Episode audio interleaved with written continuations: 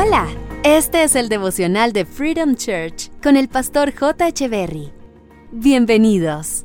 Hey, ¿qué tal? ¿Cómo están? Es un gusto estar nuevamente con ustedes. Lucas capítulo 16, verso 10 dice, El que no es íntegro en lo poco, tampoco lo será en lo mucho. Ups. Un día mi hijo me preguntó, papi, ¿sabes qué es integridad? Y mi esposa me miró detrás de él haciéndome señas de que le dijera a mi hijo que no sabía la respuesta. Y eso hice. Le dije a mi hijo, no, no sé. Así que mi hijo respondió, integridad es hacer lo correcto cuando nadie te está viendo. Qué definición tan sencilla y a la vez tan poderosa. Hacer lo correcto cuando nadie te está viendo. Y creemos que necesitamos grandes oportunidades para demostrar integridad, cuando en las ocasiones más simples de la vida es donde deberíamos demostrar qué tan íntegros somos.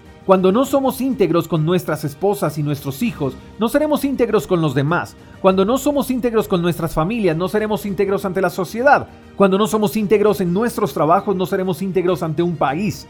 Y de seguro, todos creemos que tenemos algo que aportarle al mundo, pero estamos esperando a que se abran grandes puertas y que se presenten grandes oportunidades para hacerlo.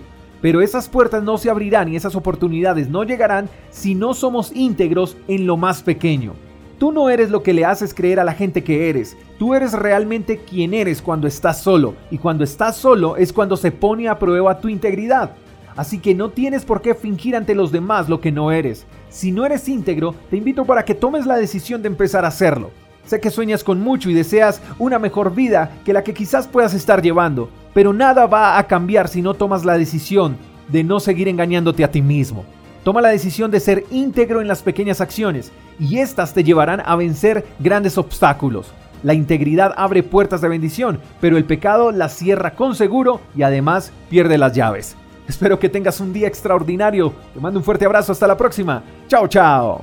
Gracias por escuchar el devocional de Freedom Church con el pastor J. Echeverry.